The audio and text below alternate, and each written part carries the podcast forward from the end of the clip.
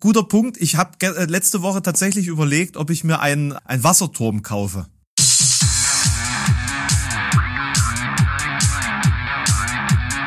Zart wie Kruppstahl. Mit Mike und Alex. Guten Tag, Moment, Guten so jetzt Tag. hier. Ich, ich hatte das alles nochmal weggestellt, weil ich dachte, du äh, nutzt das akademische Viertel komplett aus. Nee, ach, äh, ja, mitteldeutsche Holzleitung und so weiter, das haben wir schon genug erörtert, aber ich bin positiv, dass ich dir heute ohne Dropouts gänzlich eine Stunde zur Verfügung stehe. Oh, das ist ja fantastisch. Das klingt ja großartig. Die Frage ist nur, ob wir da all die spannenden Themen schaffen, die es sich lohnt zu Was hast besprechen. du für Also spannende hab- Themen? Hab, Komm, raus. boah, Mike, Gleich so in viel. medias res. Ich hatte mein erstes Klassentreffen nach genau zehn Jahren. Wow. Wow. Ja. Und? Das, also, also ich bin echt positiv ähm, überrascht Von gewesen. dir also, oder ist jetzt im Vergleich von dir im Vergleich zu den anderen oder Boah, ich habe ganz, ich hab ganz schön viel Guinness getrunken. weil das Hab ist schon schon auch immer eine Standortbestimmung, ne? So ein bisschen irgendwie. Äh, Und ich habe ich hab bei Klassentreffen irgendwie, da kommt manchmal so eine Stimmung auf, bei manchen Leuten zumindest merkt man das dann gar nicht, aber wenn die dann so ein bisschen angehickt sind irgendwie, dann merkt man dann bei manchen so eine gewisse Unentspanntheit und so ein paar Bemerkungen, wo man denkt, Alter, was hat denn der mit dir scheinbar seit Jahrzehnten noch irgendwie vor eine Rechnung offen oder irgendwie, also äh, da habe ich manchmal ganz komische Vibes aufgefangen bei äh. Klassentreffen. Möchtest aber, du das elaborieren, Mike? Nee, natürlich nicht. Was das für Rechnung war? Nee, natürlich. Nee, was weiß ich, Rechnung, aber irgendwie so ein, ach, keine Ahnung, da wollen da manche Leute auf so einen Schwanzvergleich hinaus, ich weiß auch nicht, aber gut, ähm, ich habe mich einigen Leuten auch gegenüber ganz schön wie ein Arschloch verhalten früher in der Schule. da muss ich sagen, also. Ja. Ach so. Na egal. Das, ja gut, das kann, ich war natürlich immer nett und freundlich zu allen. Ne? Ach so. Hm. Deswegen waren auch alle jetzt nett und freundlich zu mir. Es hat auch überhaupt nichts damit zu tun, dass ich irgendwie YouTube äh, mache oder so. Nee, also tatsächlich muss ich sagen, ähm, dahingehend äh, war es natürlich auch eine gewisse Vorauswahl. Also es waren jetzt nur von ein bisschen was über 50, waren jetzt so um die 30 da. Könnte man auch schätzen, dass die, die sich diesem Klassenverband jetzt nicht so zugehörig gefühlt haben, dass die dann, oder beziehungsweise diesen Klassenstufenverband jetzt nicht so zugehörig gefühlt haben, auch einfach weggeblieben sind. Oder die, die entweder besonders erfolgreich oder besonders unerfolgreich sind und sich deswegen äh, über so einen Termin jetzt auch nicht besonders freuen. Ähm, das könnte ich mir durchaus vorstellen. Und ähm, im Grunde die, die da waren, das waren so grob gesagt zwei größere Freundesgruppen damals oder so Leute, die miteinander so ganz gut konnten. Und dementsprechend war das auch ein, ein schönes Wiedersehen. Und ich muss auch ganz ehrlich sagen, es hat mich sehr gefreut bei Leuten, denen ich es jetzt nicht ganz so zugetraut hätte, zu sehen, dass sie es doch irgendwie gepackt haben, in den letzten zehn Jahren so ihren Weg zu finden. Also so den Beweis dafür gefunden, dass eben Schule nicht das Leben ist und nicht ausdrückt, was man, was man äh, zu leisten imstande ist. Ja. Beispielsweise, wenn man so ein bisschen ein Spätentwickler ist, sage ich jetzt mal, oder wenn man einfach äh, andere Interessensphären hat als die, die in der Schule abgedeckt werden. Beispielsweise so ein, zwei äh, Leute, die in der Schule jetzt erstens nicht ganz so gut durchgekommen sind und auch immer so ein bisschen aufgefallen sind, wegen Renitenz, sage ich mal. Ähm, so Ingenieure oder ITler geworden. Also einer ist, ist jetzt bei Dell beispielsweise, was, was auch sehr respektabel ist, glaube ich, einer der besten Arbeitgeber in Halle. So.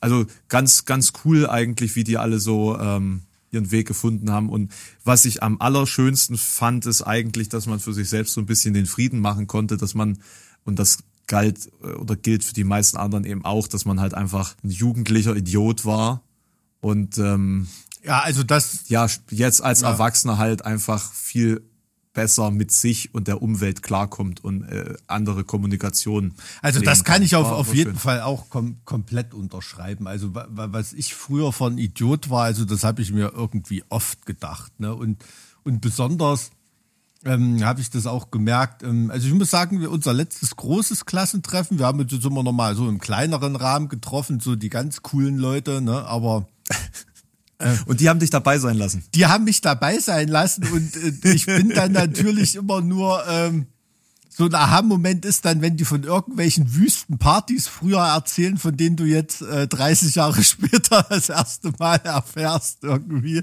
Von denen du selbst damals nichts Nein, mitbekommen hast quasi. Nein. Ja. Aber gut, ich habe ja schon damals nichts gesoffen, aber wollen wir nicht übertreiben, nicht 30 Jahre später, aber äh, schon viele, viele Jahre später. Ne?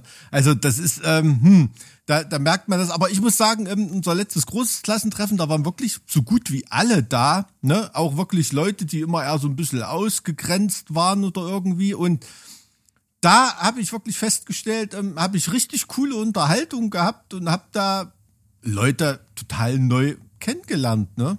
Und, und, und erst mal mitgekriegt. Ey, coole Socke eigentlich war einfach nur nicht so ein kompletter Idiot oder Idiotin wie wir und wir konnten deshalb nichts äh, mit irgendjemandem anfangen. Und das, das waren schöne, schöne Aha-Momente, muss ich, muss ich ehrlich sagen. Ging mir komplett auch so und vor allen Dingen auch ähm, so mit, mit Schulkameraden, mit denen man früher halt viel Zeit verbracht hat, vielleicht auch mal wieder so einen Faden aufnimmt. Dass man sich vielleicht doch mal wieder regelmäßiger sieht, weil man ja doch irgendwo auch trotzdem derselbe geblieben ist, sich vielleicht ein bisschen verbessert hat in seiner Sozialkompetenz und dass das schon trotz allem äh, immer noch Schnittstellen gibt oder interessante, Aber du bist der, neue der. Einzige aus deiner Alterskohorte, der in Tagesthemen war, oder? Das ist eine gute Frage. Also ich, also in dem Bereich bin ich, glaube ich, der Einzige, der so komplett abgedriftet ist. Ja, das, das ist schon richtig. Also wir haben ähm, einige Polizisten tatsächlich, ähm, einige Lehrerinnen. Ich glaube gar keinen Lehrer, zumindest nicht in der Gruppe. Ingenieure. Jemand macht seinen Doktor der Physik, seinen Doktor der Chemie. Also so im Schnitt, also wirklich respektabel, muss ich sagen. Ja, und ich bin halt da irgendwie der Paradiesvogel. Aber es war auch tatsächlich lustig. Wir haben das in so einem äh, Pub halt so gemacht, also keine groß, kein großes Brimborium drumherum halt einfach getroffen. Und wenn es jetzt schief gegangen wäre, hätte man sich auch einfach an den anderen Tisch setzen können. und es war wirklich, also wirklich skurril. Wir saßen da echt in der Ecke und da kamen dann äh, ein, zwei Mal dann Leute vorbei, die dann auch noch Fotos mit mir machen wollten. So als ob ich die bestellt hätte für diesen Termin, um irgendwie Eindruck zu schinden. Das war dann doch irgendwie ziemlich peinlich. Und, und was noch peinlicher wurde, war dann also einer, mit dem ich mich echt nicht so gut verstanden habe früher. Und der weiß ich nicht, ob der sich so groß verändert hat. Keine Ahnung. Also der, hm, bin ich mir unsicher. Ähm, dass der dann aber ganz dringend ein gemeinsames Foto für seine Freunde in Leipzig machen musste. Weil die wohl irgendwie alle Zuschauer sind und so. Ja, ganz, also das, das ist tatsächlich, und je mehr dann auch Alkohol geflossen ist, da kamen dann halt so Kommentare wie, ey, meine Fresse, Mann, ey, kommt dir ja gar nicht, weil deine, dein Gesicht ist ständig überall zu sehen, so, oder Leute fragen mich, äh, bist du nicht mit dem auf die Schule gegangen oder so? ja, es ist, ähm, Äh, das war eine sehr seltsame Perspektive. Was halten die von unserem. Podcast? Ich glaube, keiner von denen kennt unseren Podcast. Okay, ist ja gut. Aber tatsächlich ähm, hat mich meine Mama gestern was zum Podcast gefragt. Und das hätte ich dir letztens beinahe ähm, schon erzählt, aber ich dachte mir, das passt direkt in den Podcast eigentlich viel besser rein. Meine Mama hat gefragt, ob dieser gut aussehende Mann noch in diesem Podcast mitmacht. Wer macht denn sonst noch außer uns damit? Tja, Mike. Ich war auch fassungslos, als sie das das erste Mal gesagt hat. Es war nicht das erste Mal, dass sie das gesagt hat. Naja, also, schon mal wieso, gesagt. also ich sag mal so vor 25, 30 Jahren, ne, wenn deine Mutter ein paar romantische Anwandlungen Jüngeren gegenüber gehabt hätte oder so, ich könnte dein Vater sein. Es wäre mir eine Ehre, Mike. Es wäre mir eine Ehre. Ach ne, Ähm, sei nein. froh, sei froh über deine Genkombination, die du abgefasst hast. Alles gut. Also ich muss sagen, ähm, ne, als ich dich da Genau, und das war tatsächlich auch äh, auf, basierend auf diesem einen Bild, als du da in Wacken auf der Bühne standst, ne, bevor die, äh, diese, äh, die, die, die Fahne da quasi runtergelassen wurde, ne, so zum, zum Warmklimpern. Da habe ich so ein Bild von dir gemacht. Und da siehst du so gut drauf aus. Also das ist einfach, In irgendwel, also in, in man manchen sagen. unerklärlichen Momenten bin ich tatsächlich fotogen. Ne? Also we- weiß ich, weiß ich auch nicht. Hab, haben auch schon andere Leute festgestellt, aber es, es hat auch oft so einen Bühneneffekt. Ne? Also ganz krass ist das bei Sängerinnen. Ne? Also wenn du wirklich manche gerade Female Fronted Metal, ne, wenn du da manche Sängerinnen, also das ist jetzt nicht auf Frauen beschränkt dieser Effekt, aber da fällt es einem besonders auf, weil man da natürlich als ähm, Mann ins, ins Schwärm gerät. das ist bei Sängern ist das genauso. Ja, ja, natürlich, aber da kann ich das nicht so ganz äh, einschätzen. Und wenn da ohne Rampenlicht, ohne Bühne, ohne Glamour da Leute an dir vorbeigehen oder irgendwie sowas, da denkst du dir, Alter, was ist denn das für eine Krähe? Ne? Oder also die Also so Nase das sieht aber so auf der Bühne nicht so aus oder irgendwie. Und ähm, also das, was man da rein aufs Optische reduziert hat, ne, das bröckelt hinter der Bühne komplett auseinander und man merkt erstmal krass, was da mit Ausstrahlung und Stimme und Talent gemacht werden kann, ne? Auch auch an der, an der Optik irgendwie. Also den, den Effekt habe ich schon oft gesehen. Von Leuten, wo wirklich, ähm, wo du dir denkst, boah, ey, krass, das soll der oder die jetzt sein irgendwie und auf einmal geht ein Scheinwerferlicht an und bing, steht da ein Star. Also sobald da eine Kamera und ein Scheinwerfer an, das ist wirklich krass. Also da geht irgendwie ein Schalter rum und das ist ein ganz anderes Strahlen da. Ne? Das ist bei dir aber auch, würde ich sagen. Ach so, okay. Also so, so, kam, so kam mir das aber auch vor. Also es war wirklich so, Hm. na, es ist natürlich lächerlich, also das lächerlichst möchte ich möchte es ins, äh, ich möchte es ins äh, Superlative äh, hier ähm, äh, übertragen. Machen wir Ich doch war, elativ sehr lächerlich. Es war sehr lächerlich. Ich habe ein komisches Gefühl in dem Moment gehabt. Ich habe irgendwie so ein bisschen so einen Stolz gehabt. oh. Dich da so zu sehen. So, was natürlich lächerlich ist, weil ich damit nicht, nichts zu tun habe und ich der Letzte bin, der da irgendwie ähm, was dazu sagen darf. So, ne? aber ich äh, stand auch da so und habe gedacht, boah, mein Mike, der ist das schon. So, so ging es mir, als ich Socke. dich in Tagesthemen gesehen habe. Wo man denkt, hast, ey, du hast es gesehen, ja? geiler Typ. Geiler, geiler Typ. Ist doch cool. Ähm, aber du, das wird jetzt äh, zu Weihnachten ganz Das schön ist so Beweihräucherung jetzt hier. Ne? Ey, das ist das ist wie äh, hier äh, Helene Fischer und Shirin David bei Wetten das auf der Couch, wie sie sich gegenseitig. Ähm, hab ich ich habe die Olymp Wetten das gehoben haben. Sendung nicht gesehen. Also äh, habe ich da was verpasst oder? Ja, Okay. Ja, würde ich schon sagen. Ich habe es auch nicht gesehen. Ich habe nur die äh, relevanten Ausschnitte ähm, analysiert. War ja nun der letzte große Auftritt von Thomas Gottschalk. Und er hat bewiesen, warum das gut ist, dass das so ist.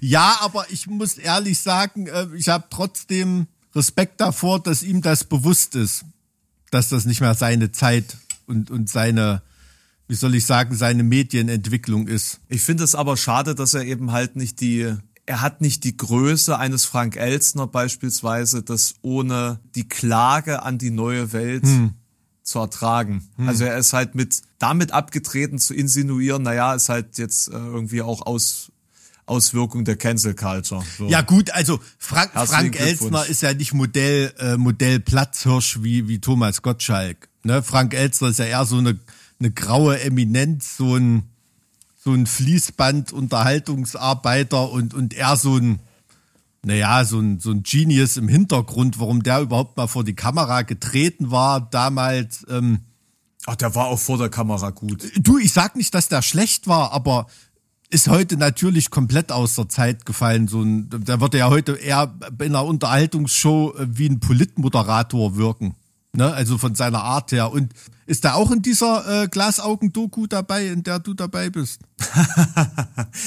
Es wäre ja nur vernünftig, ja. Aber ich weiß nicht, von welcher, von welcher Glasbläserfamilie er seine Glasaugen bezieht. Ah, okay. Krass. Da gibt's kein jährliches Treffen der deutschen Glasaugenträgervereinigung. Nee, aber, aber krass, also Frank Elzner ist schon, also wenn man sich mal mit der Vita von dem befasst, was der für Formate entwickelt hat und so und, und, und medial, also der hat schon Geschichte geschrieben. Ne?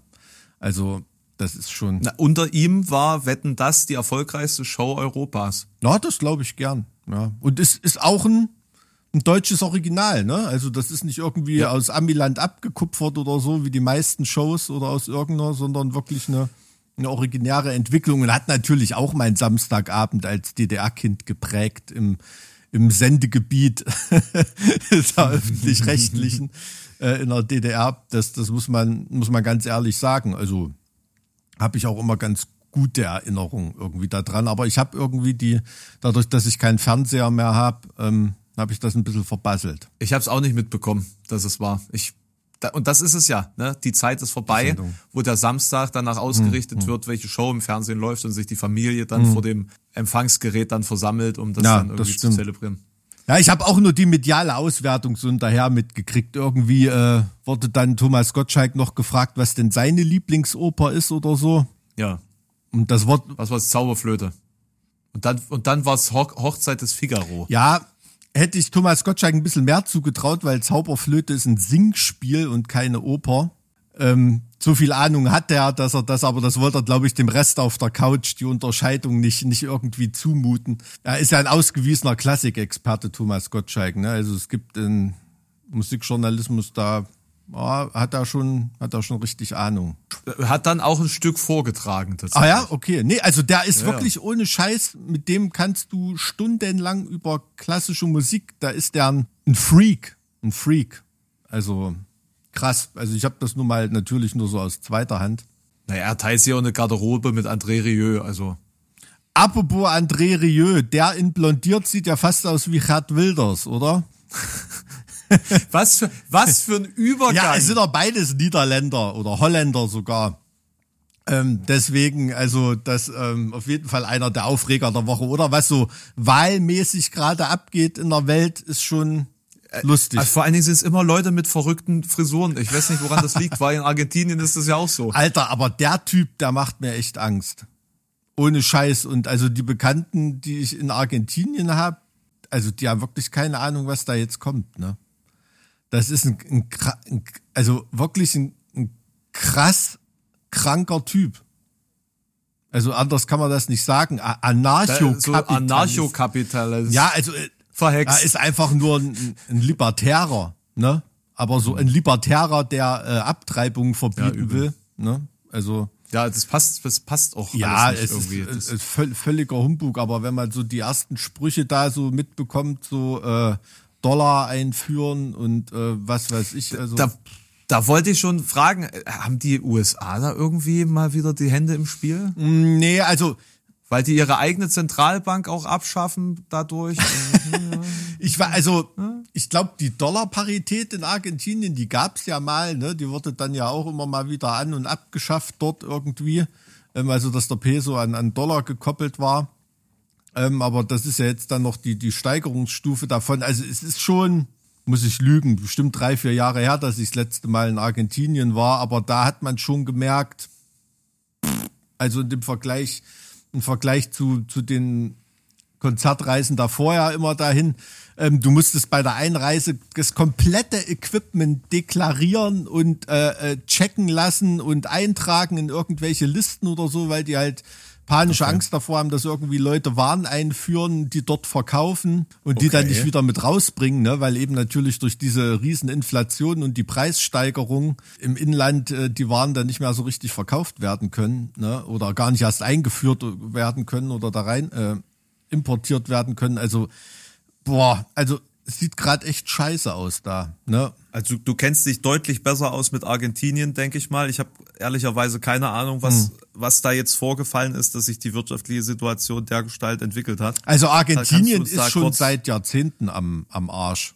rein, rein wirtschaftlich. Ne? Also das fing ja damals an mit den Stellschrauben drehen, da Dollarparität ähm, abschaffen oder nicht. Ne? Und dann, was weiß ich, mit ähm, die Peronisten ähm, haben da auch nicht nur Gutes getan für, für Argentinien und ringsrum Chile und Brasilien. Ähm, selbst wenn die ihre Boomzeit hatten, hatte Argentinien da immer eine relativ schwere Zeit, ne? die auch wirklich ähm, binnenpolitisch äh, ver, verursacht war. Äh, Das dauert mittlerweile Jahrzehnte schon, diese, diese wirtschaftliche Agonie dort und kenne viele Leute, die da so komplett am Fluchen sind. Ne? Und trotzdem ist es so ein, ja, so ein südamerikanisches Ding irgendwie. Also die Leute machen sich da trotzdem geiles Leben. Ne? Also ich war da noch nie und hatte da nicht irgendwie einen Spaß. Ne? Also man darf sich das da nicht wie ein wie ein Schwellenland vorstellen oder so, wo da nur Dreck auf der Straße ist oder irgendwas. Also es gibt auch da elegante und wohlhabende äh, Gebiete natürlich und Menschen und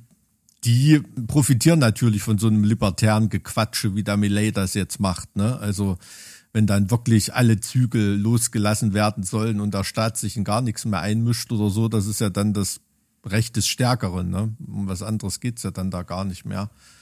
Und ähm, auch ähm, natürlich im großlandwirtschaftlich geprägten Teil von Argentinien, diese weite Teile von Argentinien sind, denen ist das relativ egal, ob da nun eine Militärjunta oder ein linker oder ein libertärer Präsident an der Macht ist. Ähm, dort geht's Leben sowieso so weiter, wie es weitergeht. Ne?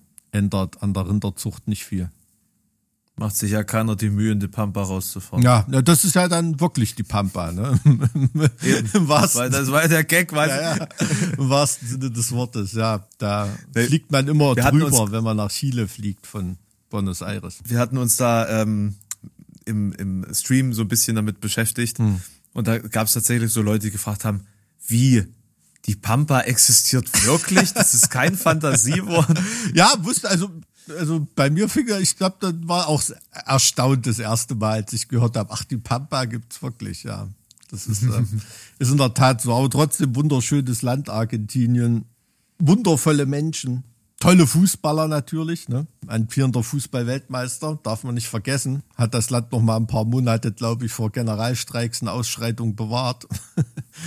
ähm, Ja, Brot und Spiele. ja, Ne? ja, ja, tatsächlich. Tja, deswegen ist es in Deutschland gerade alles scheiße. Weil der Fußball scheiße ist. Absolut. Ja, das stimmt. Ja, das stimmt wirklich. Also seitdem die deutsche Nationalmannschaft auf RTL übertragen wird, äh, läuft das so richtig kacke irgendwie. Also sollten wir. War kein guter Deal scheinbar. Nee, scheinbar irgendwie nicht, aber Die, die, haben nur für, die haben nur für Niederlagen bezahlt, die haben nicht für die Siege bezahlt. ich weiß es nicht. Ja, vielleicht wird das ja, äh, ist das so Teil von einem ganz großen Skandalplan. Aber äh, also der Niedergang des deutschen Fußballs, das ma- macht mir wirklich zu schaffen.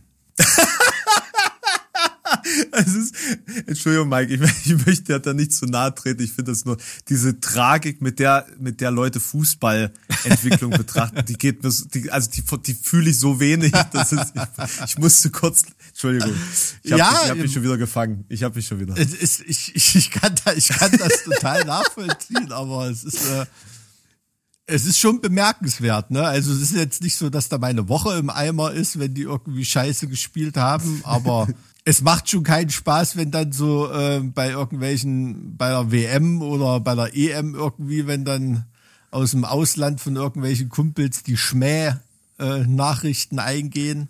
Ne? Also da hat man sich äh, mit dem Weltmeistertitel hat man sich da schon besser bewegt im, im sozialen Smalltalk, wenn man irgendwo ist. Und da ist Fußball eigentlich immer ein Anknüpfungspunkt in der Musikwelt. Also, weil irgendjemand in der Band ist immer ein Fußballfreak oder im Business oder so. Aber die Position ist doch viel besser zu sagen, boah, ja, bei uns alles scheiße, als zu sagen, naja, wir sind schon wieder Weltmeister, ne? Was wollt ihr eigentlich? ja, aber das Da kommen wir da so ein bisschen die, den, die Underdog-Karte spielen. Das ist doch viel sympathischer.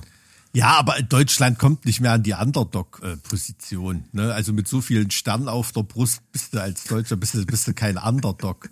Island ist ein Underdog oder Costa Rica oder so Mannschaften, die auch für Furore sorgen. Aber nicht Deutschland oder genauso wenig Niederlande oder Spanien oder Italien. Das sind immer Favoriten. Genauso Argentinien und Brasilien, egal wie scheiße sie gerade sind. Das ist so. Äh, Du als völliger Laie, wusstest du, dass Uruguay schon zweimal Fußball-Weltmeister war?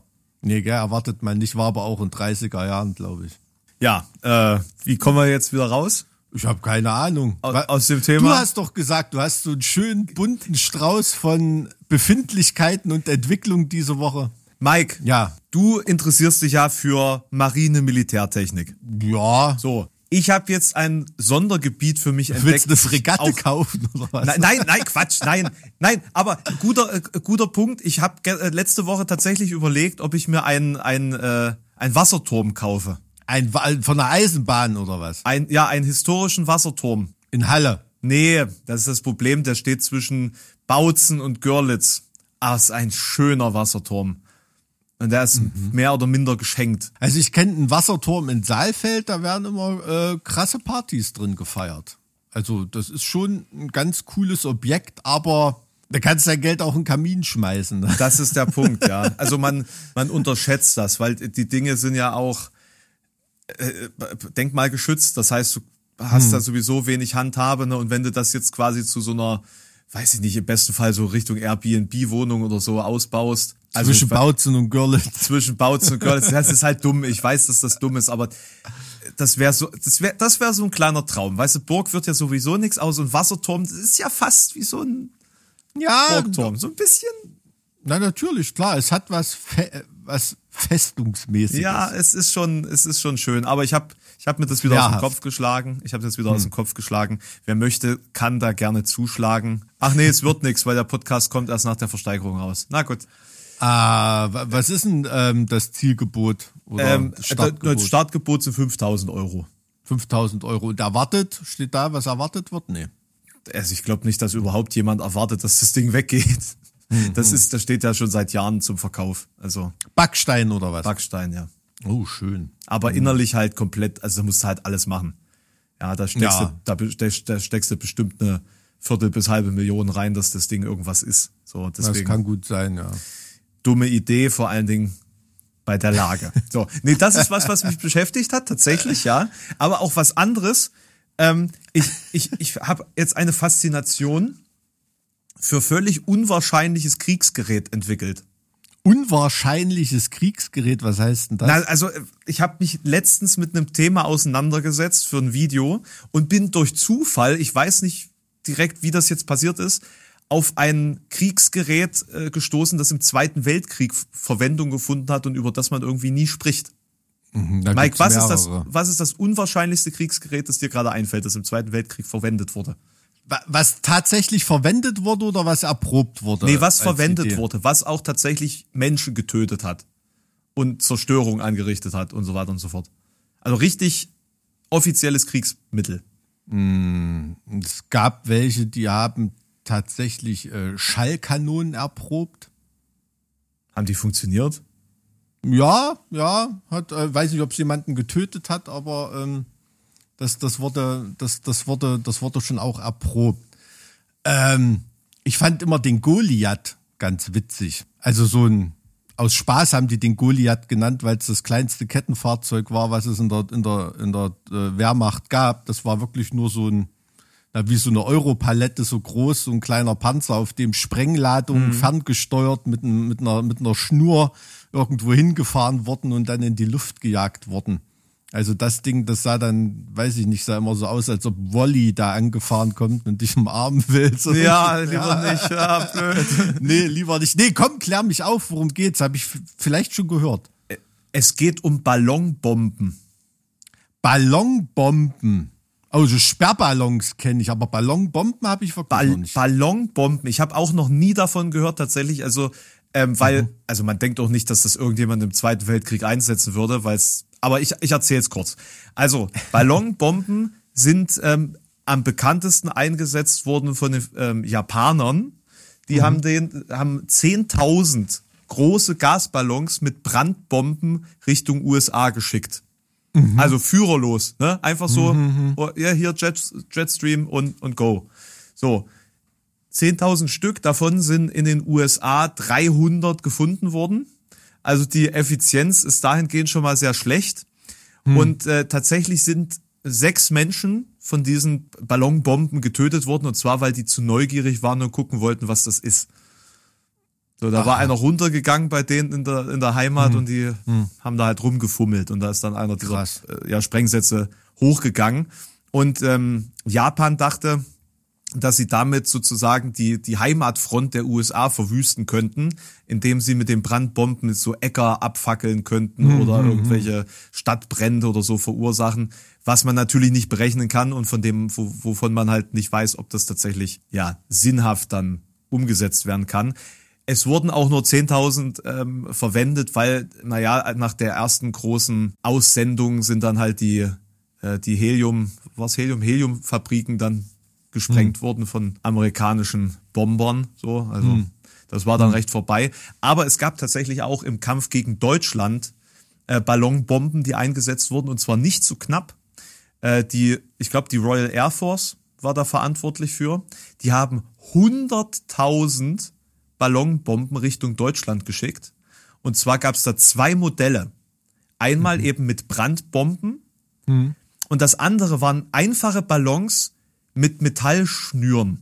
Die sollten Kurzschlüsse ähm, verursachen in Stromleitungen. Und das war vermutlich gar nicht so äh, uneffizient. Beispielsweise Das habe ich schon mal ge- gehört. ja? Ja, ja, weil in ähm, in bei Also Leipzig kommt mir bekannt vor. bei Leipzig muss da wohl mal eine komplette Fabrik deswegen abgebrannt sein wegen so einem von einem äh, von so einem Ballon verursachten Kurzschluss. Ah, okay, krass. Ja, also die haben das durchgezogen, als sie gehört haben, dass die dass die Deutschen äh, die Ballons abschießen mussten und das wohl deutlich ineffizienter war, als die Ballons wegzuschicken. Und deswegen dachten sie sich, gute Idee, machen wir weiter. Ja, gut, das kann ja zur Sättigung der Luftabwehr führen, ne? Was anderes wird ja heute in der Ukraine auch nicht gemacht mit den Drohnen, die da geschickt werden. Weil du es auch gerade erwähnst, die Hamas hat das Ja. wohl 2020 auch gemacht und zwar äh, mit Ballons aus Kondomen. Aha. Ja, ja gut. Ja, Hm. ja. Also die, die haben auch Ballonbomben wohl eingesetzt. Krasse Nummer. Kleiner Nee, also Exkurs in die Welt der Ballonkriegsführung. interessant. Wie, wie bist du da drauf gekommen? Ähm, ich habe gerade wieder recherchiert für einen neuen Eisberg. Und da geht es um den verrückten, also der, der Originalname ist Matt Gasser of Mattoon. Also der verrückte Vergaser von Mattoon im Endeffekt. Und äh, da geht es, naja, um einen Menschen, der angeblich ständig äh, Leuten zu Hause Gas zugeführt hat ähm, und ähm, nicht gefunden werden konnte. Ich möchte es jetzt nicht spoilern, ist eine interessante Geschichte über psychologische Kriegsführung. Ja. Und da habe ich mich damit auseinandergesetzt, weil zwei Monate nach diesem Zustand da äh, wurde die USA tatsächlich an der Heimatfront angegriffen, in Anführungszeichen. Das hatte zufälligerweise auch was mit Gas zu tun. Also richtig chemisch, chemische Angst vor chemischer Kriegsführung. Ja, genau. Ja, das ist ja auch so ein fragwürdiger Ruhm, ne, dass ganz viele von diesen Chemiewaffenentwicklungen auch aus Deutschland kamen. Ähm, also alle exotischen Namen, die du da irgendwie kennst, was weiß ich, Soman, Tabun, glaub Sarin auch und so weiter, ist ja alles, alles von Deutschen entwickelt worden. Keine, keine glorreiche Wissenschaftsgeschichte irgendwie, aber trotzdem hoch, hochinteressant. Also wirklich hochinteressant, gerade im Ersten Weltkrieg, wenn man sich damit befasst. Ich glaube, da hast du auch mehr Ballons benutzt. Noch zur, zur, ähm, äh, zum Überblick verschaffen übers Feld, ne? Ach, da, die haben da teilweise Taubenkameras umgebunden. Ne? So Mini-Kameras haben die da überfliegen lassen. Ähm, Ballons natürlich auch, aber die sind Taubenkameras. Ja, gibt's Krass. also im, im Okay. äh, Militärmuseum in Dresden zum Beispiel. Ach, dann habe ich das auch, auch gesehen. Ja. Und auch an der äh, Außenstelle vom Militärmuseum Dresden, im Militärhistorischen Museum in auf der Festung Königstein dort auch. Da äh, gibt's das als Ausstellungsstück, so eine, so eine Taubenkamera. Hm. Ja, und da gibt es sogar, glaube ich, ein, zwei Tauben, die ausgezeichnet wurden für ihre für ihre Verdienste und so weiter. Und also das war natürlich auch zur Nachrichtenübermittlung waren die äh, waren die wahnsinnig äh, wahnsinnig wichtig. Gerade für Spione auch. Ne, da wurden Tauben teilweise zusammengebunden mit Fallschirmen und in gepolsterten Kästchen abgeworfen für Spione. Ähm, damit die Spione dann der Brieftaube ihre Nachricht anbinden konnten und die wieder zurückfliegen lassen konnten. Zum Beispiel.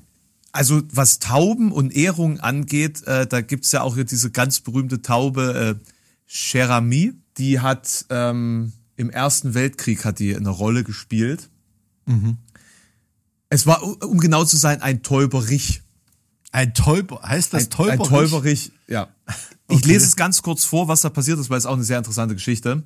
Äh, Cherami wurde von der US-amerikanischen Armee in der Nähe der französischen Stadt Verdun eingesetzt. Er transportierte insgesamt zwölf wichtige Nachrichten. In seiner letzten Mission wurde der Brief Täuberich, ist ein offizielles Wort, durch deutschen Dauerbeschuss beim Aufsteigen an der Brust schwer verletzt, schaffte es aber dennoch weiter zu fliegen. Als die Taube nach nur 20 Minuten bei 40 Kilometer entfernten Hauptquartier der 77. Infanteriedivision ankam, war sie blutüberströmt und auf einem Auge blind. Zudem war ihr rechtes Bein nur noch durch eine Sehne mit dem Körper verbunden. Die mitgegebene Nachricht hatte Jeremy trotzdem erfolgreich abgeliefert. Diese Nachricht stammte vom Major Charles Whittlesley, dessen neun Kompanien, ja, The Lost Battalion, von den deutschen Truppen eingeschlossen waren und zeitweilig von der eigenen Artillerie beschossen wurden. Ja, Friendly Fire, e ewige Geschichte. So, und dank der Nachricht von Cherami konnten 194 Soldaten gerettet werden. Ja, Vögel sind hart im Nehmen, ne? Trotzdem kann ich da so als weiß ich nicht. Bin ich als Veganer trotzdem lieber für Mobilfunk heutzutage. Aber wirklich krass. Also ich weiß nur so, äh, Tierarzt hat das immer erzählt, also Vögel sind hart im Nehmen. Also gerade auch was gebrochene Beine und sowas angeht und irgendwie das irgendwie wächst das immer alles nochmal an bei Also, denen. Also offensichtlich, ne? Also das ist natürlich auch eine Geschichte, die oft von von Metal-Bands verarbeitet worden ist, ne? Muss man auch sagen. ah ja, nicht nur von Sabaton. Na, also auf jeden Fall von äh, Sabaton, aber jetzt muss, muss ich gerade mal gucken, nicht, dass ich Quatsch erzähle, ob es von Kanonenfieber oder von 1914 äh, umgesetzt wurde. Na egal. So. Black Metal ist cool, äh, Black Metal ist gut für euch, Kinder. Ja. Hat, hat jemand schon einen Song über Wojtek, den Soldatenbären, geschrieben? Ja. Das ist auch cool. Da habe ich auch mal was drüber gelesen. Ja. Auch hoch, hoch dekoriert. Tatsächlich. Wollte ich auch schon ein Video drüber machen. Ich habe ein Skript dazu parat liegen. Ah, okay. Mehrere Pferde gibt's da auch. Auch zu erwähnen, inklusive von ähm, Alexander dem Großen, das Pferd. Da hat er eine ganze Stadt danach benannt. Ich wollte ja eine äh, Geschichtsanimationsserie rausbringen.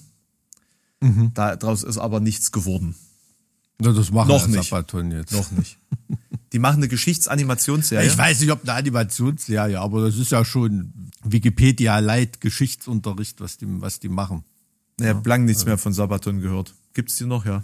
Ja, wir haben so, so Projekte mit, mit irgendwelchen Museen und drehen da und zeigen da Filme, irgendwie sowas. Bin ja auch nicht so ganz dahinter gestiegen, aber sind, sind da sehr aktiv. Ich glaube, um Leute für Geschichte zu interessieren, ist es, sind diese schwülstigen Heldengeschichten ganz interessant, glaube ich. Hat immer gut funktioniert tatsächlich. Ich bin, ich gehe gleich zu Napoleon. Äh, den Film, oh, bin ich neidisch, muss ich mir unbedingt angucken. Bin ich total gespannt. Und mir ist nie aufgefallen, wie ähnlich Joaquin Phoenix äh, Napoleon sieht. Also äh, manche Napoleon-Gemälde. Naja, Ähm. sein Gesicht ist länger. Weil, also Napoleons Gesicht ist eher ein bisschen kompakter, hätte ich jetzt gesagt, ja? Ja, es gibt ein paar, es gibt ein paar Gemälde, hm, da denkt man schon, boah, krass. Aber so ist es ja aus manchen Blickwinkeln mit Johnny Cash auch gewesen. Ne? Das ist ja auch eine Stärke von Joaquin Phoenix. Ähm, dass er ein sehr, sehr guter Schauspieler ist, ne? Und sicherlich auch eine gute Maske hat, auf jeden Fall. Ich habe Also nie Walk the Line gesehen, tatsächlich, muss ich Äh, sagen. super Film. Mit viel guter Musik und, und einer, einer guten Story auch. Also muss man, kann, kann ich dir nur empfehlen. Im Herzoglichen Museum in Gotha kannst du auch einen originalen Napoleon-Hut anschauen. Den hat der damalige Landesherr, äh, hat den Kammerdiener Napoleons bestochen, ihm einen, einen Originalhut zu besorgen, ähm, weil er so großer Napoleon-Fan war. Ja. War ja auch mehrmals in Weimar, Tja. der Herr. Waren, waren, das, waren das nicht die, die ihm dann in den Rücken gefallen sind? Was Sachsen-Weimar? Nee, das waren andere Sachsen, ne? Also in Waterloo ist ihm ja quasi jeder in den Rücken Nee, gefallen. nicht, nicht in Waterloo, aber ähm, Jena Auerstedt, war das in, in Jena? Doppelschlacht von Jena Auerstedt, Warte mal. 1806, wenn ich mich nicht ganz täusche, ist schon immer noch krass. Also wenn man da auch mal die Schlachtfelder lang geht und sich da vergegenwärtigt, ich meine, da sind über 30.000 Menschen gestorben, glaube ich. Das ist schon auch ein krasses Gefühl. Selbst wenn es so lange Nee, her das ist. war, das, war, das war doch bei der Völkerschlacht. Bei der oder? Völker in Leipzig. Ja. Aber, aber, da, aber da sind doch die Sachsen Napoleon dann in den Rücken gefallen, oder habe ich das falsch in Erinnerung? Wann, wann war das? Ähm, das war 19, äh, 1813, oder? Du, 18, du meinst jetzt direkt die Volkerschlacht bei Leipzig? Ja. Die war 1813, ja. Aber ich meine 1806, ähm, da waren die Sachsen, die, die waren ja noch auf preußischer Seite. Also beim ersten Mal, meinst du, muss das dann gewesen sein? Ja genau, 1806 da bei Jena Auerstedt, ähm, das ist ja nicht weit von uns entfernt. Ähm, Gehe ich öfter mal spazieren dort. Da hat's auch richtig gescherbelt. Da war auf jeden Fall äh, Sachsen und Preußen zusammen am Start. Und haben richtig, richtig die Mappe voll gekriegt. Also richtig, da hat sogar der Oberbefehlshaber einen Kopfschuss kassiert. G- Gibt's heute noch an der Stelle, wo es den erwischt hat, äh, steht heute noch ein Denkmal. Äh, ich glaube von, was der Herzog von Braunschweig und Wolfenbüttel, ähm, war auf jeden Fall ein alternder Feldherr, der da noch mal was beweisen wollte und hat dann richtig eine, eine abbekommen. Naja. Auf jeden Fall äh, stelle ich gerade fest, wie wenig ich mich da noch dran erinnern kann an die ganzen Geschichten, weil das ist natürlich was, womit man als junger Mensch natürlich in der Gegend geimpft wird. mit, mit Napoleon und was ja alles so an den Schlachten passiert ist, weil es ja nun wirklich irgendwie ja wirklich ein zentrales, zentrales Schlachtgebiet hier war. Ja. Ähm, also merke ich gerade, mir fehlen da deutlich, deutlich Informationen. Ich muss mich wohl doch mal mit Napoleon wieder auseinandersetzen. Ich war natürlich auch schon das eine Wirst oder du ja andere- heute Abend tun. Äh, Ja, aber ob das jetzt äh, historisch so äh, ähm, akkurat ist. Ähm, ich hatte ich hatte nur gesehen, dass mh, Ridley Scott meinte, als er darauf angesprochen wurde, dass die Akkuratesse jetzt nicht die, die höchste sei ähm, und sich die Franzosen darüber aufregen, meint er dann so, ja, aber die, Französ die Franzosen mögen sie ja noch nicht mal selber. ja, den Spruch habe ich auch gelesen. Das ist super. Ach, da ist in dem Zusammenhang gefallen. Ja, okay. Und dass es ihm egal ist. Ja, gut, das glaube ich. Das muss dir auch egal sein. Also, ähm, wird er in Frankreich überhaupt gezeigt, Film? Naja, also ich glaube, Napoleon wird da schon ziemlich gut wegkommen in der, der Geschichte, oder? Ich weiß es nicht, aber es ist eine Persönlichkeit der Weltgeschichte, wie es also selten welche gab. Ne? Ist ja wirklich ein, ein Genie. Ich habe schon, also geschichtlich gesehen, große Bewunderung für diese Figur, muss ich ehrlich sagen. Ich habe auch große Bewunderung vor Ridley Scott, by the way. Warum? Na, weil, also ich meine, eine Handvoll der besten Filme, die meines Erachtens jemals existiert haben, gehen auf seine Kappe. Ich, ich habe das gar nicht so auf dem Schirm. Was hat denn da Ridley Scott der Gladiator beispielsweise. Oh, fett. Naja, also all- alles, was halt so historisch ist, also vieles von den historischen. Heute ist Russell Crowe so fett wie der Film. ja, Mann. Ja, tatsächlich. aber egal. Nee, also, Kein Bodyshaming äh, Also, hier. wo wir jetzt bei, bei sowas sind, gleich danach kam ja auch Black Hawk Down. Also mal aus einem ganz anderen Bereich, aber auch krasser Film. Krasser So, auch Film, auch ja. von, von Ridley Scott. Ach, okay. Ja. Ja. siehst du, ich bin immer gar nicht so unter diesen, diese Regie- und, und Drehbuch ähm, ähm, Liebhabern. Mir ist immer gar nicht bewusst, wer. Äh, zum Beispiel ist Luc Besson von mir ein Lieblingsregisseur und ich wusste es gar nicht, ne? Aber irgendwie so aus Zufall mag ich total viele Filme von dem. Das hat Ja. mir dann nur mal jemand gesteckt irgendwie. Ja. Ähm, das ist manchmal so. Äh, ne? Also es ging mir Also- jetzt letztens erst wieder so mit äh, der, der Filmschmiede A24. Mhm. Die haben keinen schlechten Film. Das ist alles fantastisch. Was ist das eine. Produktionsfirma oder Ja, was? richtig, genau. also das letzte, der letzte ähm, Hit war The Whale Hm. mit Brandon Fraser. Also er ist wieder zurückgekommen quasi für diese Rolle und hat da tatsächlich einen Oscar kassiert dafür. Hm. Also das war ganz, ganz, ganz beeindruckend und ein, eindringlich. Oder auch Everything, Everywhere, All at Once ist auch, ähm, auch von A24. Mhm. Das ist äh, einer, auch einer der besten Filme, die ich jemals gesehen habe. Habe ich nicht gesehen. Unglaublich, wirklich. Aber ich mag auch so Sachen mit, mit Multiversen und, und Zeitreisen und so. Das ist, da bin ich auch ein bisschen empfänglich für. Ach so. Ja. Ah, ja. Okay, wir, wir, wir, äh, ja, wir verlieren uns so ein bisschen. Aber wenn was von Ridley Scott kommt, ist für mich immer so der Moment, da muss ich rein. Egal was. Ja, auf jeden Fall. Also ich wollte Napoleon natürlich aus historischem Interesse und er war ja nicht auch ganz unbedeutend für unseren Landstrich hier. Das ist richtig, Muss man, muss man ehrlich sagen. Ähm, aber krasse Nummer hast du in Polen mitbekommen? Nee. Staatspräsident Duda, der will jetzt nicht den, den Wahlsieger mit der Regierungsbildung beauftragen, sondern weiterhin die Peace-Partei. Irgendwie wird einfach der Wahlsieger nicht mit der Regierungsbildung beauftragt, obwohl sie da eigentlich gar keine Chance dazu haben. Und ähm, fragt sich natürlich jetzt jeder, warum, wir haben ja keine reelle Chance, das hinzubekommen, aber Aber ich glaube, wozu spielen die da jetzt so auf Zeit? Nee, also ich, ich dachte, die Peace-Partei muss zuerst formell den Auftrag bekommen und dann, wenn das nicht funktioniert, kommen dann halt die anderen zum Zug. So hatte ich das verstanden. so habe ich das nicht mitbekommen. Der Staatspräsident kann doch den, der die realistische Chance hat, beauftragen. Oder bist du, also ich bin jetzt etwas lückenhaft im polnischen Verfassungs- und Wahlrecht. Ich weiß Ähm. nur, dass ich das als, als die Wahlnacht war, hatte ich dazu ein paar äh, Artikel gelesen und da ist das so schon formuliert worden, dass das, ab, dass das so ablaufen wird. Ah, okay. Interessant. Ne, weil es kann ja immer noch alles passieren. Also man muss ja realistisch sein. Es kann ja immer noch was anderes passieren. Ach Die so, sich Wahrscheinlichkeit ist vielleicht gering, aber offiziell andere die Allianzen bilden und so weiter. Muss man ja. Ich hatte das nur so ein bisschen Stirnrunzeln zurückgelassen, weil das so zu dieser Woche der, Verrücktheit. der Stirnrunzelmomente im Zusammenhang mit Wahlentscheidungen gepasst hat. Mal was anderes, Eigenartiges. Wieso gab's denn eigentlich beim letzten Podcast keinen Ticketverkaufslink in den Show Notes? Ich weiß, du hast doch vollmundig versprochen. Ja, ist schlimm, oder? Das, das wird, das wird den dann nicht Ich weiß eingepackt haben. darüber gar nichts. Ist er denn diesmal in den Show Notes? Von mir aus kannst du den da reintun. Ja, wir haben ja auch gar keine Wahl. Also machen wir das jetzt, ja? Also wenn jemand dabei sein möchte, müssen wir den Leute ja auch langsam mal die Möglichkeit Aber wir haben geben. tatsächlich schlechte Neuigkeiten, Leute. Mhm. Wir haben nur 25 Plätze. First come, first serve. Wir müssen leider für ein paar Leute noch andere Plätze bereithalten. Es geht leider nicht anders. Deswegen Mhm. sind es tatsächlich nur 25 Plätze. Die Tickets kosten nur 200 Euro. Also, auf.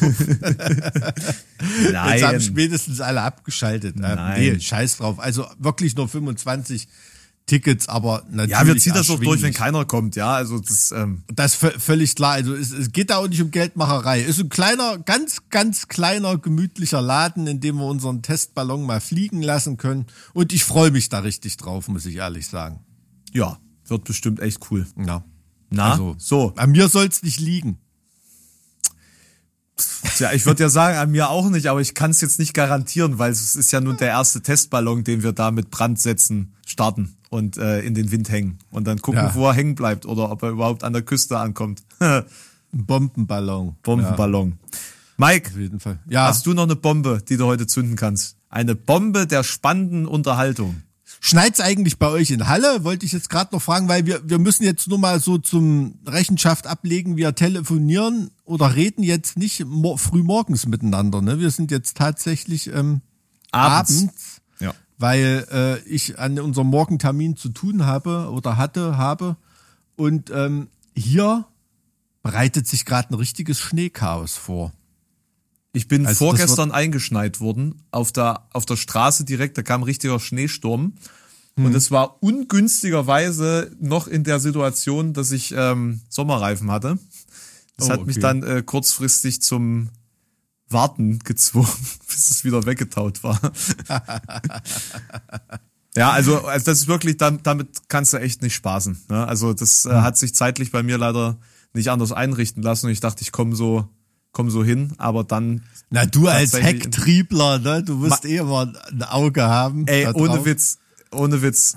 Da, ist, da ist halt vorbei. Da ist komplett vorbei. Da kannst du dich nur hinstellen. Da, Tja, deshalb immer nur BMW X-Drive. Was soll ich sagen? Was soll ich sagen? Ähm, mit dem Allrad Volvo bist du da auf jeden Fall an der Spitze der Evolutions das stimmt. Entwicklung unterwegs. Äh, Freue ich mich jetzt auch schon wieder drauf, äh, mit dem Volvo ein bisschen durch den Schnee zu düsen. Also ohne das zu sportlich zu nehmen, aber man kommt sich da schon etwas erhaben und sicherer vor. Auf jeden Fall. Du hast aber natürlich gerade eben auf unseren Kundenservice angespielt. Ne? Ich habe dir heute tatsächlich auch einen Kunden mitgebracht, auch wenn das gar nicht so, ich will das gar nicht so riesenausführlich heute machen über denjenigen. Es ist tatsächlich wieder ein Kunde, ja, so als kleine Anregung, sich vielleicht mal den zu verfolgen und sich mit dem zu beschäftigen, weil es halt ähm, wirklich total interessant ist. Also, die ich Person, die Person lebt noch, oder wie? Die, ja, also ich kann In so viel verraten, Zuckung. sie lebt noch, obwohl, da will ich gerade auch damit anfangen, Ach so. dass okay. alles, alles so gar nicht so richtig klar war, weil am, am 12. August 1988, da ist jemand namens John Fury, ein Angehöriger des irischen, der, der Traveler People, umherziehende Leute, die da wirklich noch mit, mit Pferdefuhrwagen und, und so unter, unterwegs waren und die sich selber auch oft Gypsies nennen, ähm, was man heute natürlich nicht mehr macht. Der äh, hält da seinen neugeborenen Sohn in der Hand. Und der ist nach sechs Monaten schon auf die Welt gekommen und wiegt gerade mal 800 Gramm. Und kannst du dir vorstellen, britisches Gesundheitssystem Ende der 80er Jahre, ähm, fahrendes Volk, also das sah wirklich irgendwie überhaupt nicht gut aus. Ne? Und der hält den da so in der Hand und keiner glaubt dran, dass dieses Kind dieser Junge überlebt. Ne? Und der ähm, schildert das irgendwie so. Also äh, muss ich mir das jetzt tatsächlich so mit, mit Wägen vorstellen oder ist es dann so wie die Kelly Family mit, mit irgendwelchen Fahrzeugen oder ja, die, die, sind halt schon mit Häuser Fahrzeugen, mit Fahrzeugen, Trailern und sowas unterwegs. Also ich glaube, ein ganz gutes Bild von diesem Milieu verschafft einem so der, der, ja, ähm, Snatch, ne? Schweine und Diamanten, der Film. Kennst du den? Oder? Habe ich auch nicht gesehen. Hast du nicht gesehen? Ist nicht von Ridley Scott. Ist nicht von Ridley Scott, aber ein, ein super Film. Aber der, der spielt so ein bisschen in diesem, diesem Milieu. Ähm, ja, auf jeden Fall schildert der Vater da, äh, der gesamte Körper des Jungen passte in meine Hand, aber ich blickte in seine Augen und sah etwas, das Feuer eines Kämpfers, einen unbändigen Willen zu überleben. Und da glaubt er wirklich dran und da gibt dem den Namen vom damals besten Kämpfer der Welt. Ne? Damals war gerade Mike Tyson angesagt, 1988, und deshalb nennt er den Jungen Tyson. Ich dachte, er nennt ihn Mike. Nee, nennt ihn nicht Mike, dann nennt ihn Tyson. Und dann, nur um, um, die, um die Krassheit dieser Lebensgeschichte klar zu machen, springe ich jetzt an einen anderen Extrempunkt dieses Lebens, und zwar 28. November 2015, Düsseldorf, Stadion, Atmosphäre, Wladimir Klitschko steht im Ring seit elf Jahren ungeschlagen vor 55.000 Zuschauern und muss das erste Mal in seinem Leben nach oben gucken, weil ihm gegenüber steht dieser kleine Junge, mittlerweile knapp zwei Meter zehn groß, 111 Kilo und nimmt Wladimir Klitschko alle vier Weltmeistertitel ab. Tyson Fury, weiß nicht, hast du von dem schon mal gehört? Das ist, also das ist wirklich überhaupt kein Bereich, in dem ich irgendwen kenne tatsächlich. Und man muss ehrlich gar sagen, es war ein krasser Kampf, ne? Also Klitschko hat sich da super geschlagen, da ist er jetzt nicht wie Gemüse verboxt worden oder irgendwie sowas, aber ähm, Nach Punkten dann verloren? hat dann nach Punkten gegen, gegen Tyson Fury verloren, ne? Vor 55.000 Leuten und Tyson Fury, wie gesagt, 1988 als extremes Frühchen geboren, von jedem abgeschrieben. Also immer schon ein Kämpfer quasi. war schon immer irgendwie ein Kämpfer, ne? Aber bevor dir Tyson Fury zu sympathisch wird, will ich gleich sagen, er ist eine ganz schöne Flitzpiepe, der Typ, ne? Also, äh, ich habe mir den ausgewählt, um mal was über den zu erzählen, weil der einfach in jeder Hinsicht krass ist, ne? Der ist mir nicht sympathisch oder irgendwas. Ich finde Okay. auch nicht, dass das ein Held ist, aber es ist ein, es ist ein krasser Typ, ne? Also Okay. der ist halt dann wirklich aufgewachsen ähm, sein Vater hat sich entschlossen, aus diesem Traveler-Leben auszubrechen und hat tatsächlich in einem festen Haus Hm. gewohnt, ne, als allererster seine, seiner Generation. Und der Das war heißt, auch schon Boxer, oder? Der war auch schon Der war auch schon Boxer, Genau. mhm. Also die ganze Familie sind Boxer. Ne? Ich glaube, es gibt sogar in der entfernteren Verwandtschaft sogar auch schon einen oder anderen Weltmeister. Ja. Ähm, aber von John Fury, der Vater ne, von Tyson Fury, das waren richtige Bärnackelboxer. Ne? Mhm. Also das war ja nicht Profiboxen oder irgendein Scheiß. Die sind dann ab und zu mal ins Profilager gewechselt. Aber die haben wirklich äh, Bärnackelboxing gemacht in, Da, in darf ich England, kurz, ne? darf, darf ich kurz was Britannien. anmerken? Ja. Das erinnert mich an die Interpretation von Sherlock Holmes äh, von Guy Ritchie, wo es Mhm. ja auch, wo, wo Sherlock Holmes sich ja auch bärnackelmäßig da äh, boxt. Und das ist die perfekte Verbindung, weil Guy Ritchie hat ja auch Snatch gemacht. Ja, ja, genau. So, ne? Also das ist, das wollte ich nur ganz kurz, weil es so. Und da äh, in zusammen. Snatch geht's auch um Bärnackelboxer. Ach, ach so, ach herrlich. Ja, krass. Ja, ja, ja, ja, na klar. Also da, da geht's auch um Bärnackelboxing, auf, auf jeden Fall. Und äh, extrem krasser Sport. Also ich kann für mich sagen, eine britische Gitarren-Tonabnehmerfirma, die heißt Bärnackel Pickups, ähm, ich krieg keine Geld für die Werbung oder so, aber stehe ich auch sehr drauf. Ähm, die haben auch so einen Bärnackelboxer als Logo, deshalb muss ich da gerade dran denken irgendwie. Ja, auf jeden Fall ähm, der Vater extremer Boxtyp gewesen, Onkel, Hat, Cousins, hatte der auch einen Schnurrbart? was weiß Ich stell ich, mir das immer Vater. so mit diesen Schnurrbärten Also vor. ich kenne den Vater nur mit Glatze und, und glatt rasiert. Irgendwie so. Weil da spielt auch eine relativ prominente Rolle im, im Leben von Tyson Fury, auch als sein Trainer irgendwie. Und aber, also der Tyson sagt, er hat eine coole Kindheit gehabt, aber trotzdem, er hat mit Halluzinationen zu kämpfen, äh, mit, ähm, mit extremen äh, Depressionen, äh, ADHS, äh, eine bipolare Persönlichkeitsstörung ist später, glaube ich, bei ihm diagnostiziert worden und so weiter. Also halt auch extreme psychische Probleme. Oh, krass. Auf jeden Fall nimmt der Vater ihn dann von der Schule äh, mit, glaube mit 14 Jahren oder irgendwie. Also eigentlich müsste noch ins Schulsystem gehen, aber das ist halt so die Tradition der Travelers. Da soll erstmal ähm, soll natürlich erstmal irgendwie arbeiten gehen. Ne? Und der Vater hat so für Boxsport irgendwie die Schnauze voll und hasst auch die Promoter und Manager, weil er selber mal so einen Ausflug in den Boxsport gemacht hat will das dem Sohn dann mehr oder weniger irgendwie verbieten, ne? Und dann, ja, äh, will er ihm mal eine Lektion erteilen, ne? Und wird dann halt aber von seinem Sohn weggehauen, ne? Also der kloppt seinen Vater um. Und in dem Moment merkt sein Vater halt, was der für ein krasses Potenzial hat. Okay, Und also von dem Tag an fördert er ihn eben. Moment, Ja, also umhauen so im Sinne von häuslicher Gewalt oder im Sinne von. Voll, volles Programm. Also das, das ist da so, ähm, die sind in so einer, das wird so oft geschildert, aber ich habe die Biografie mal von Tyson Fury gelesen. Gloves Off heißt der, ähm, heißt das Buch auf Englisch. Das wird so, das Milieu wird da so geschildert. Ne? Also da wurde ein Streit halt zwischen Männern mit einem Bärnackel-Fight äh, geregelt. Ne? So, so waren halt da die, waren, waren eben da die, die Verhältnisse. Er haut da seinen Vater um und in dem Moment erkennt der Vater krass, da hat er wirklich was auf dem Kasten und unterstützt ihn.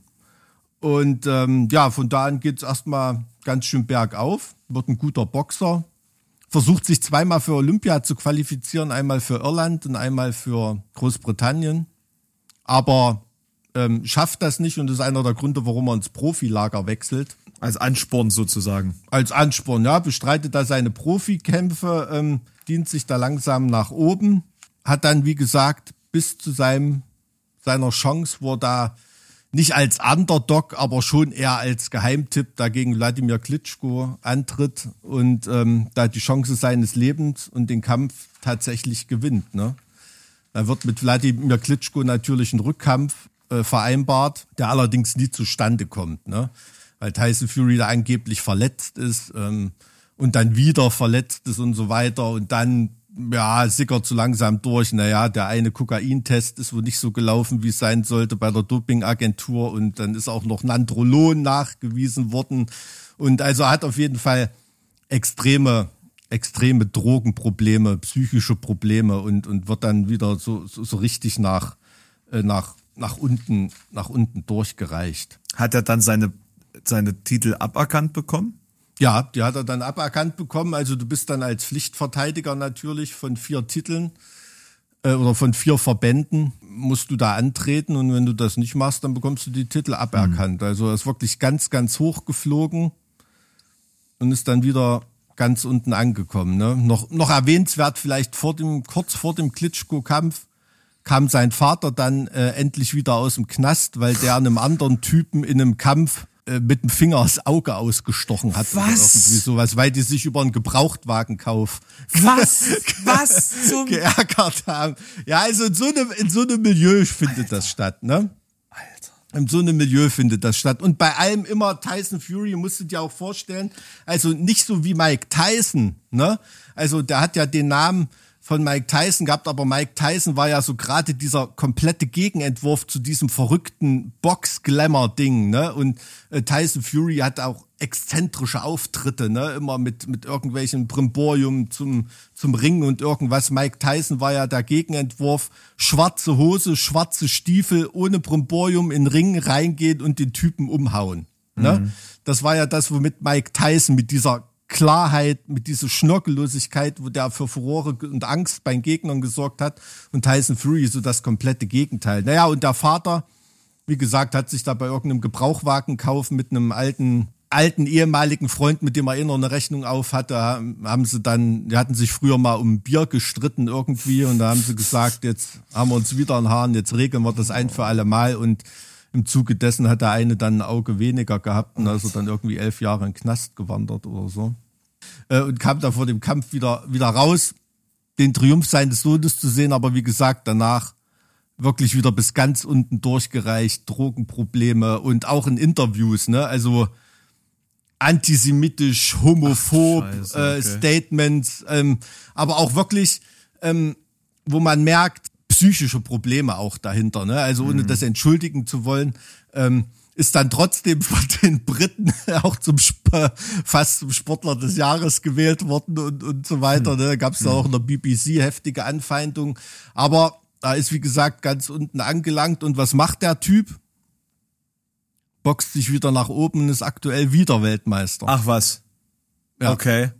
Also hat er hat er es wieder unter Kontrolle gekriegt, seine Er hat das Drogenabhängigkeit. scheinbar irgendwie wieder unter Kontrolle gekriegt, aber ist immer noch wahnsinnig ähm, exzentrisch und für immer für einen dummen Spruch gut und äh, ist natürlich auch, er behauptet von sich, er hat nur ein Buch, die Bibel und, und, und, und bla bla bla und so weiter. Und das Beeindruckende, auch für, für dich, wenn du das jetzt als Nicht-Sport-Interessierter oder als Laie sehen würdest, ne, das ist ja, wir reden hier vom Box-Schwergewicht, du hast dann natürlich so einen bestimmten Typ vor Augen. Ne? Also wenn du siehst, wie Mike Tyson aussah, wie die Klitschkos aussahen und so weiter. Wenn Tyson Fury jetzt im Ring steht, das sieht aus wie ein Truckfahrer. Also da, da ist, du, du kannst, darfst dir da kein, also kein Marmorkörper oder irgendwie was vorstellen. Das ist wirklich einfach ein Typ. Ein Das Rummelboxer. sieht, sieht aus wie ein Hafenarbeiter, ja, wie du dir so einen Bärnackel-Fighter halt vorstellst. Das ist schon, schon so ein bisschen faszinierend, ne? Und äh, da ist auch natürlich ordentlich Musik drin, ne? Also ich glaube, seine letzten Kämpfe, für den letzten, da hat einen Showkampf in Saudi-Arabien jetzt gehabt, da hat er für einen Kampf 50 Millionen Dollar bekommen, ne? Was? Jetzt ist für, jetzt ist für, was? ja, ja, ja. Mit, mit, mit solchen Summen, mit solchen Summen wird da, wird da jongliert, ne? Und ähm, gibt, glaube ich, sogar auf Netflix The Furies oder so, so Kardashian-mäßig irgendwie so eine Reality-Soap. Ja, ich hab meine, die Netflix. Hintergrundgeschichte, die, die schreit ja nach äh, so einer Serie, ne? Das ist ja wie die Hogans oder so. Oder Ja, ja, ja, ja, so ähnlich musst du dir das vorstellen. Ich glaube, es ist ganz unterhaltsam. Ich habe mir, äh, ich habe es mir wie gesagt, habe es mir wie gesagt noch nicht, äh, noch nicht angeschaut. Ähm, jetzt ist für Februar der nächste große Kampf angekündigt ähm, gegen den. Also er hat jetzt von einem verbannten Weltmeistertitel Tyson Fury und gegen äh, Usyk ähm, kämpft er dann jetzt. Der hat hält glaube ich vier weitere Weltmeistertitel und ähm, derjenige, der da gewinnt, ist dann halt unbestrittener Weltmeister. Und das wird Weltmeister aller. Weltmeister quasi. Ja, Der Weltmeister aller- unter den. Weltmeistern. Undisputed Champion. Ah, Die ganze Bezeichnung will ich mich nicht so weit aus dem Fenster lehnen. Das ist relativ relativ schwierig Crazy. im Boxsport. Da gibt's ja auch quasi für jeden äh, Weltmeister, der Weltmeister sein will, irgendwie einen Verband. Ne? Also das ist ja auch ein bisschen undurchsichtig. Aber ich wollte nur mal äh, den Leuten Tyson Fury nahelegen, wer das noch nicht kannte, wer den noch nicht kannte, ähm, wirklich krasser Kunde und mit der Biografie kann man sich echt mal befassen. Wahnsinnig unterhaltsam. Also Und äh, natürlich auch ein mutmachendes Beispiel. Ne? Das, wo am Anfang des Lebens gar keine Hoffnung war, sich da jemand so bis in Olymp geboxt hat. äh, also quasi wie Herkules. Wie Herakles, genau, ja. Ja. Also äh, krass auf jeden Fall, vor allem krass, dass das komplett an mir vorbeigegangen ist. Aber sag mal, bist du Box-Fan? Also ist das was, was du regelmäßig guckst? Ich, ja, also mittlerweile hat man ja das Gefühl, wenn man irgendeinen Boxkampf gucken will, da muss man für jede Runde irgendein anderes Pay-TV-Abo abschließen. So, ne? Also ich bin aber, ähm, Boxen ist schon, ist ein klassischer Sport, ne? Also schon im alten Rom, in Griechenland unterwegs gewesen und ähm, ohne dieses ganze Business äh, Brimborium drumrum und so, einfach nur auf den Moment reduziert, wo sich zwei Typen oder zwei Frauen gegenüberstehen, ist es auch eine wahnsinnig ehrliche Sportart. So, ne? Also aufs Wesentlichste reduziert. Da gibt's kein Ingenieurteam wie bei der Formel 1 oder äh, jemand, der die Ski präpariert wie beim Skispringen und so weiter, sondern da ist wirklich nur der Typ oder die Frau im Ring für sich selber verantwortlich. Und ähm, ist schon ist schon ein krasser Sport, finde ich. Ja, also schon beeindruckend. Würde ich selber nie machen, hätte ich glaube ich auch kein Talent dazu. Ja, dein schönes Hätte ich- Gesicht, Mike. Dein schönes Gesicht. Mein schönes Gesicht ist so auf mir. ähm, nee, ich glaube, ich hätte viel zu viel Angst. Weil von du wärst bestimmt von so dem sehr ich weiß, dass da schon. du, bist, du, du, du, du bist bestimmt so einer, der äh, ne, permanent sich wegduckt und gar keinen also Schlag das abkriegt. ist für, für die, die Leute, die sich wirklich für Boxen interessieren, ne? die kennen natürlich Tyson Fury und die wissen auch, dass beeindruckend ist an dem, dass da trotzdem trotz äh, zwei Meter, was weiß ich, sechs, sieben, acht, so wie groß da ist, sehr, sehr beweglich ist und kann auch die Auslagen wechseln. Ne? Das heißt, Mhm. da boxt mal wie ein Linkshänder, mal wie ein Rechtshänder und so weiter. Und das ist für die für die Gegner auch wahnsinnig verwirrend. Ja, wenn er sich ja. von Kindesbeinen auch schon mit seinem Vater geprügelt hat, ne, dann ist da entsprechend auch Training da.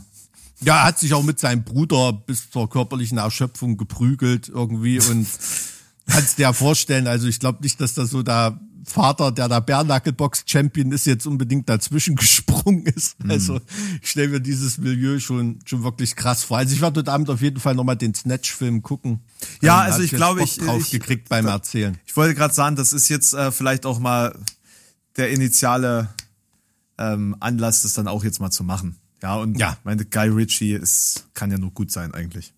Ja, na klar. Auch die Schauspielerkaste, die da dabei ist bei dem Film. Ne? Mike, ich muss uns leider verlassen hier an dieser Stelle. Äh, ich werde jetzt ja auch nicht einen Alleinunterhalter machen. Ich denke, wir haben ja, du kannst ja, kannst ja für mich den Podcast noch beenden. Ne? Ich gehe schon mal. Ja, solange du mich live nicht sitzen lässt, um Gottes Willen. Ich wünsche dir äh, eine schneefreie freie Reise, wohin auch immer. Na, ich geh Mit deinem. Hecktriebler. Ich, ich gehe ja zu Fuß. Ach so. Na dann, Ja. Ja. Ja gut, das bin ich als Landei nicht gewohnt. Ne? Ich komme zu Fuß zum nächsten Ziegenstall, das war's dann. Das ist halt der Vorteil der, der Großstadt. Ne? Da Ja. bist du überall bist du schnell, aber auf der anderen Seite wirst halt durch die Leute nicht los drumherum. So. Nee, also wirklich, ey, ganz scary, gerade irgendwie so in meiner Nachbarschaft, äh, gerade auf dem Klo saß, habe ich die Nachbarn streiten hören. Und, und äh, da, irgendeiner wollte da eine Tür eintreten. Dann habe ich Oh. kurz, ja, also, also doch ein bisschen gruselig. Aber es hat dich dann doch interessiert, ja, wie es weitergeht. Na, ich hatte dann das Ohr an der, an der Wand. Ne? Selbst, nee, also, also äh, Real Talk, ich wo- wollte natürlich erst erstmal kurz hören, was da ist, ob das jetzt häusliche Gewalt ist, was da stattfindet, sonst hätte ich natürlich irgendwen äh, ähm, alarmiert, ja. Also Mhm. Ja, klar. Mhm. hat sich dann wohl wieder irgendwie ergeben, keine Ahnung, was da jetzt Äh, wusstest ist, du, dass es da Kriminalistik, äh, bei der Polizeitechnik, bei der Spurensicherung auch Leute gibt, die sich mit Ohrenabdrücken befassen? Nicht nur Fingerabdrücke, sondern auch Ohrenabdrücke. weil die auch an, sehr äh, einzigartig Ja, sind? die sind auch einzigartig und dann kannst du tatsächlich an Türen und an Fensterscheiben und so weiter kannst du äh, von Einbrechern, die gelauscht haben, sind auch schon welche wegen ihrer Ohrenabdrücke überführt worden. Cool, spannend. Habe ich in einer Kriminalistik-Vorlesung gehabt. Bei Professor Dr. Armin Forker. Mhm. Na dann, ich wünsche dir einen schönen Tag, mein Guter. Spannend, Mike, spannend. Bis bald. bis bald und ähm, ja, nochmal der Hinweis, den Link findet ihr in den Show Notes zu den nur 25 Tickets, die wir haben. Tschüss. Tschüss. Alter, was ist denn das für eine Krähe?